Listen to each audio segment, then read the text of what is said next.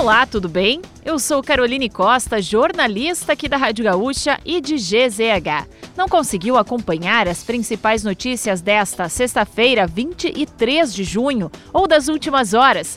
Não se preocupe, pois eu vou trazer aqui para você antes que o dia acabe, que é o nosso resumo diário de notícias do fim de tarde.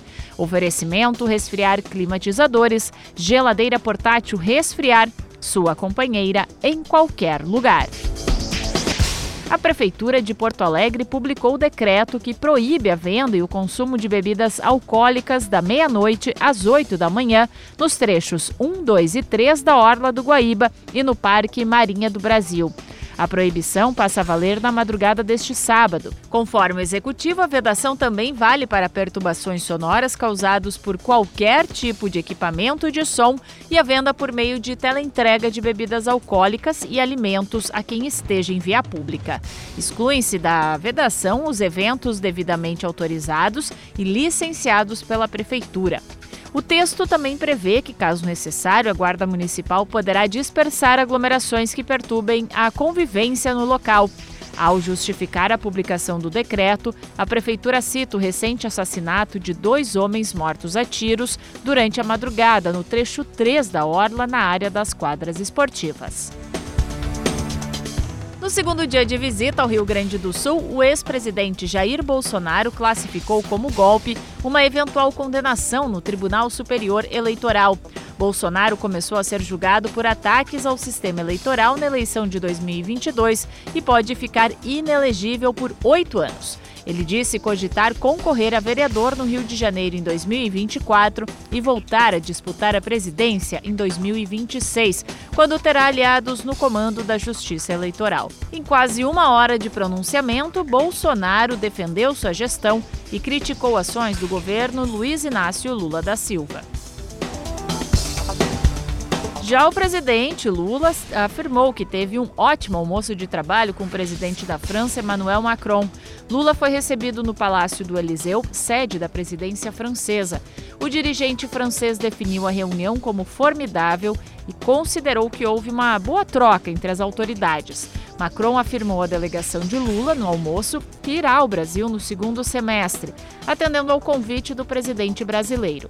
A data não está fechada, mas Lula quer a presença dele em uma reunião do Tratado de Cooperação Amazônica a ser realizada em agosto no Pará. Ministério da Justiça e Segurança Pública autorizou a permanência por mais 90 dias da Força Nacional de Segurança Pública na terra indígena Nonoai, no Rio Grande do Sul. Os agentes atuarão em apoio à Polícia Federal pela preservação da ordem pública e da segurança das pessoas e do patrimônio. A região foi alvo de conflitos de terra causados por invasores que promovem o arrendamento do solo para plantio de grãos. Primeira edição do novo Mundial de Clubes da FIFA anunciou que os Estados Unidos receberão a competição em 2025. Segundo a definição, a Comembol terá direito a seis vagas na competição.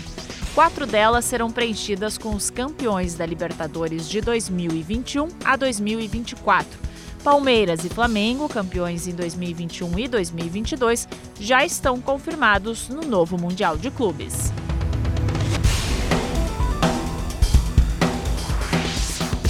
E para fechar o nosso resumo de notícias, antes que o dia acabe, tem a previsão do tempo para o fim de semana. A perspectiva de que no sábado uma frente fria traga chuva forte para o estado, com risco de temporal e rajadas de vento. A instabilidade deve se concentrar nas regiões sul, litoral sul, campanha e central. A mínima, 7 graus, ocorre em Pedras Altas. A máxima está prevista para Vicente Dutra e Novo Tiradentes, com 29 graus. Na capital, a variação térmica fica entre 15 e 25 graus. No domingo, a instabilidade continua em boa parte do estado gaúcho.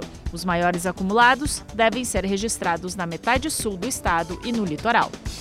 Se quiser saber mais sobre algum desses assuntos e muitos outros, além dos nossos colunistas, áudios, vídeos, é só acessar gzh.com.br ou o aplicativo de GZH. Segunda, a gente volta aqui antes que o dia acabe. Até lá!